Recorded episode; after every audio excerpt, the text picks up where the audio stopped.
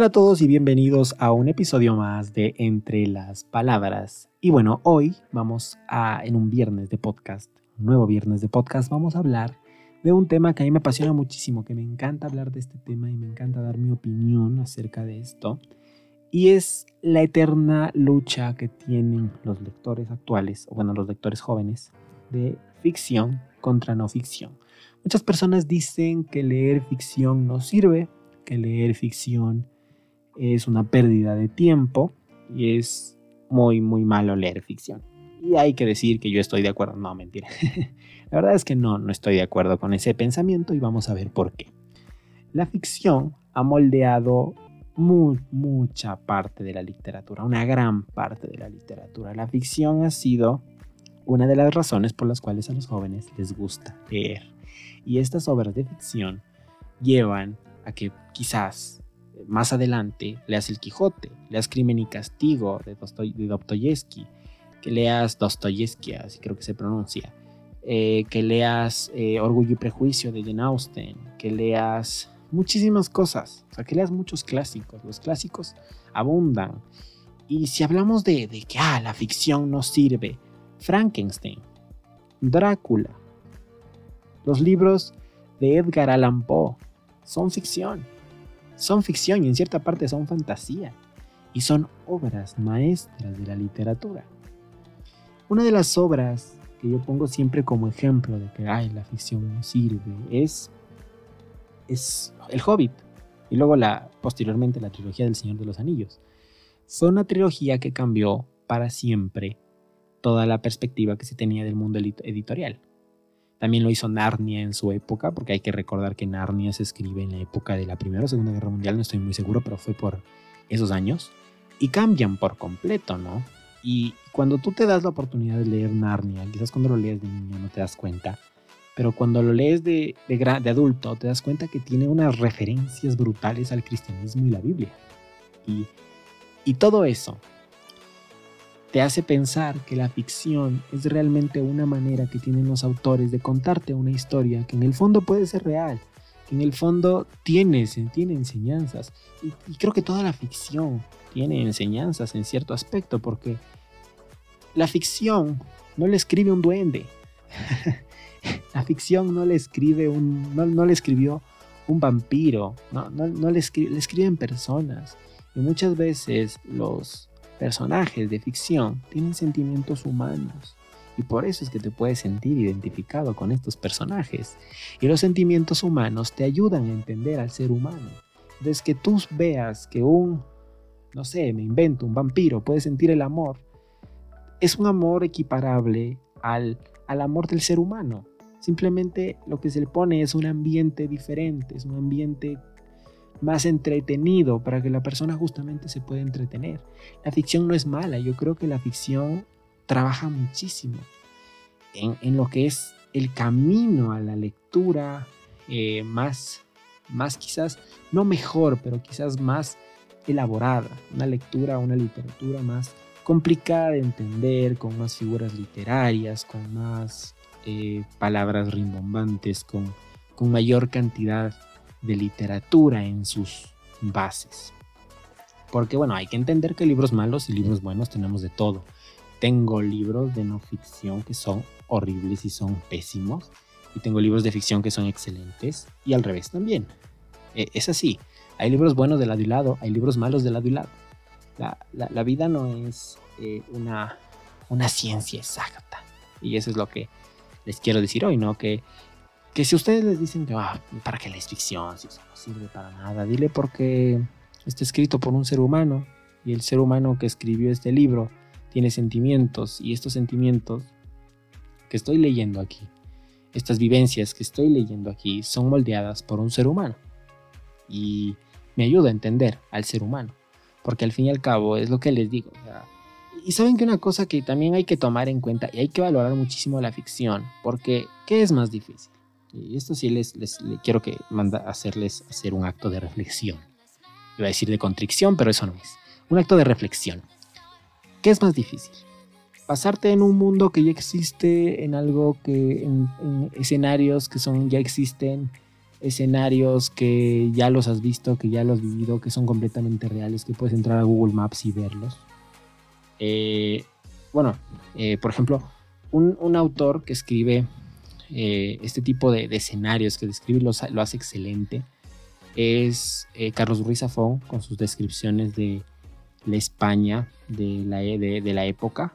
Entonces, las descripciones que le hace son excelentes, ¿no? Pero él, él en algún momento tuvo que entrar a informarse de, cómo se veía España en esa época, o quizás él vivió en esa época en España. Eh, pero J.K. Rowling nunca estuvo en Hogwarts. Hay gente que cree que sí, pero no. J.K. Rowling nunca estuvo en Hogwarts. Todo eso salió de su cabecita. J.K. Rowling nunca estuvo en el callejón Diagón. Todo eso salió de su mente. Estamos hablando de que Sarah J. Maas nunca estuvo en Tiritiam. Eso salió de su mente. Nunca estuvo en la corte de primavera, nunca estuvo en la corte de... Todo eso salió de su completamente. Está basado en escenarios reales, pero se imaginaron un mundo y hay, mucho más allá, se imaginan un universo. O sea, porque ya no estamos hablando del mundo de Harry Potter, es el universo de Harry Potter. Ya no estamos hablando del, del universo de, de, por ejemplo, eh, me parece que es esta saga que no le he leído, pero le hago la, idea porque tiene muchísimos libros basados en el mismo mundo, que es la, la de Grisha la de Seis de Cuervos. Eh, entonces, te pones a pensar y dices, bueno, crearon un universo alrededor. Eh, uno de los autores más impresionantes que yo creo que hay en la actualidad, Brandon Sanderson, que crea unos sistemas de magia realmente impresionantes que por mí ni siquiera se me hubieran pasado por la cabeza y que son realmente otro nivel, o sea, son otra cosa. Entonces, yo, yo te digo esto. ¿Cuál, ¿Cuál es la diferencia entre escribir ficción y no ficción? Es que quizás, y yo no quiero decir que esto que, que escribir una ficción histórica sea mucho más difícil que escribir una ficción eh, fantástica. No. Eh, yo creo que es difícil escribir ficción y es difícil escribir no ficción. No, hay que darle cuál es más difícil, no lo sabemos, depende del libro. Hay libros, como les dije, buenos de lado y lado, libros buenos de un lado y del otro.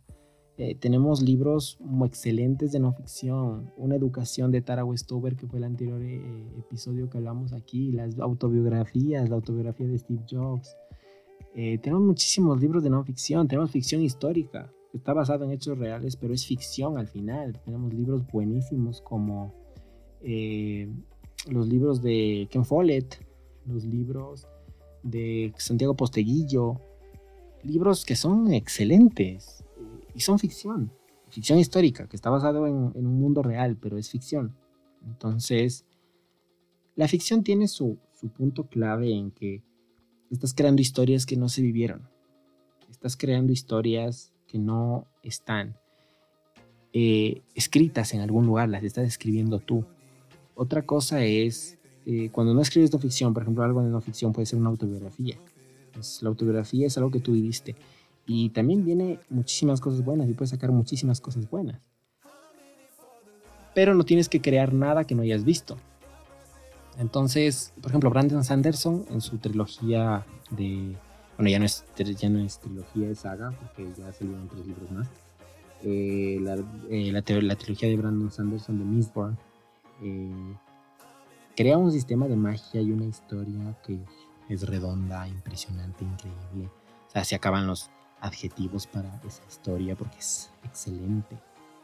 Y, te puedes dar cuenta y puedes ver que, que, la ficción también da mucho a la literatura. La ficción le ha dado mucho a la literatura. Es lo que les digo, o sea, tenemos clásicos como Frankenstein, ficción, Drácula, ficción. Eh, se podría decir que Orgullo y Prejuicio es ficción también.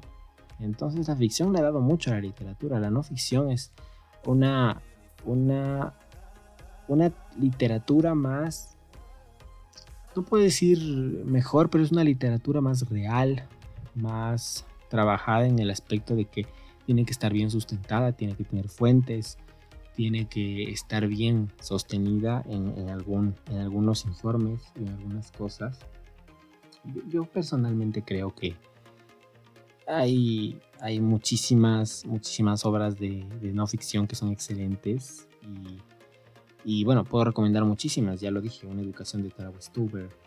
Eh, hubo un, libro también que leí de no ficción, que fue Richard Bach, que fue mi libro favorito, que es Un puente hacia el infinito. Eh, no es ficción porque según lo que pude entender es la historia de, del amor de su vida, de su amor.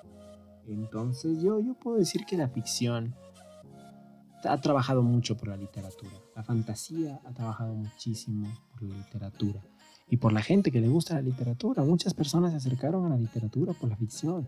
Porque quieren salir del mundo, porque quieren, quieren conocer otras historias. Historias que salen de la mente de los autores, historias que necesariamente no están escritas, sino historias que fueron escritas para disfrutarse. La literatura es, yo creo que la literatura se creó por dos razones, para aprender y para divertirse. Tú decides qué quieres. Y lo mejor es que la mayoría de libros aprendes y te diviertes a la vez. No, se me ocurre un libro en el que no aprendes nada, absolutamente nada. Algo aprendes, algo, algo desconocido entiendes. El otro día justamente estuve teniendo esta discusión y, bueno, no es discusión, sino debate, ¿no? Eh, con una persona y me decía, pero ¿qué puedes aprender de libros como 50 sombras de Grey? Que existe el pseudomasoquismo, por ejemplo. Hay muchas personas que ni sabían que eso existía. Y leyeron ese libro y dijeron, ah, esta cosa existe. Son realidades. Realidades que te pueden gustar más o menos, pero que existen. Son realidades. Realidades como tal.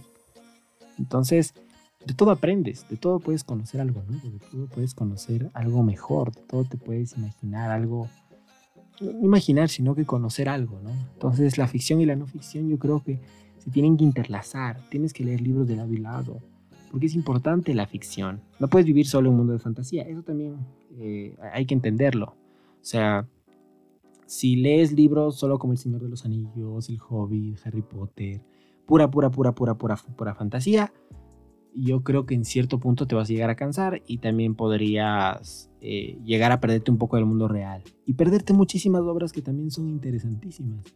Eh, yo digo, hay mucha gente que dice, no, es que la no ficción no me gusta.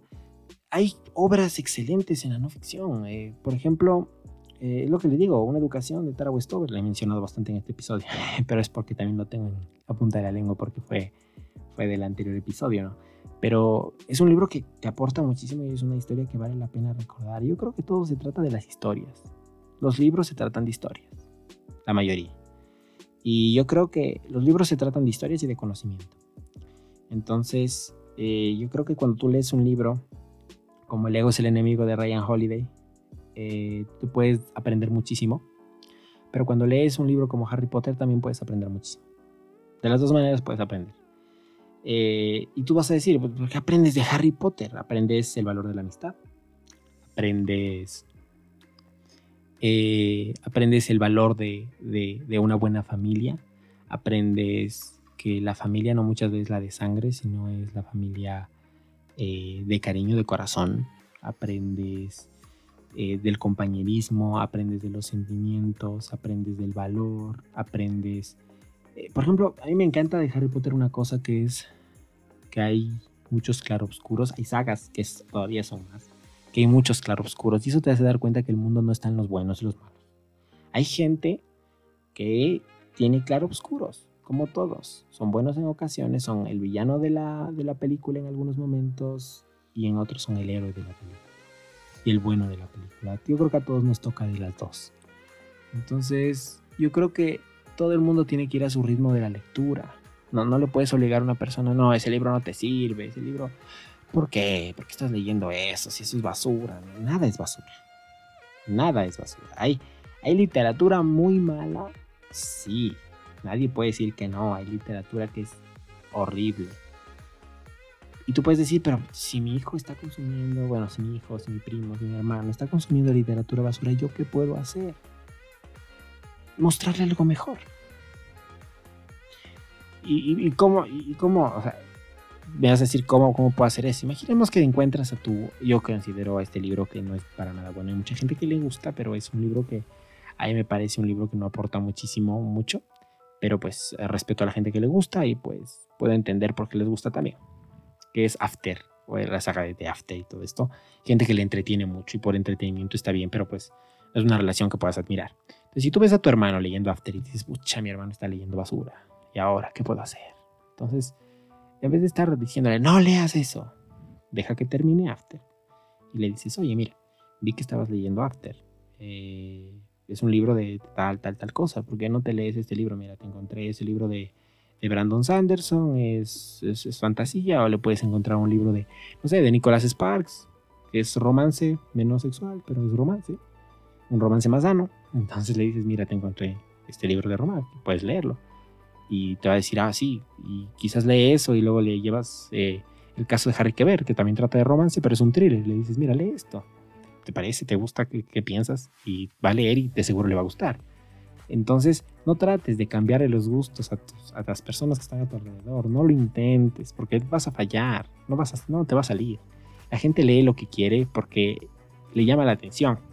Créeme, todo el mundo es libre de abandonar un libro. Todo el mundo cuando no le gusta un libro lo abandona. Lo deja Si le gustó ese libro, trata de buscar algo más literario, que aporte más valor y que no tenga tantas cosas tóxicas, pero que tenga por ahí el sentido. Quizás quizás tu familiar lo vio como, ah, mira el romance que hay en After, entonces tú le, coges, le dices, mira, romance también hay en este libro de Nicholas Sparks, romance también hay en este libro de Harry Quebert, romance también hay en este libro, en todos los libros creo que hay romance, pero puedes llevarle una joya literaria, ¿no? Orgullo y prejuicio, y decirle, mira, en esto también hay romance. Eh, los de las hermanas Bronte, en esto también hay romance, trata de tal, tal cosa. Pregúntales qué quieren leer. No, no, no, no trabajemos para para criticar lo que leen las otras personas. Trabajemos porque lean y que vayan creciendo en, la lectura y lean algo mejor. Entonces, eso es lo que les puedo decir por este episodio. Me encanta hablar con ustedes. Y pues este es el final de este, de este podcast, de este episodio. Eh, me alegro mucho de haber estado con ustedes. Nos vemos en un siguiente viernes, en un siguiente viernes de podcast en Entre las Palabras. Muchas gracias.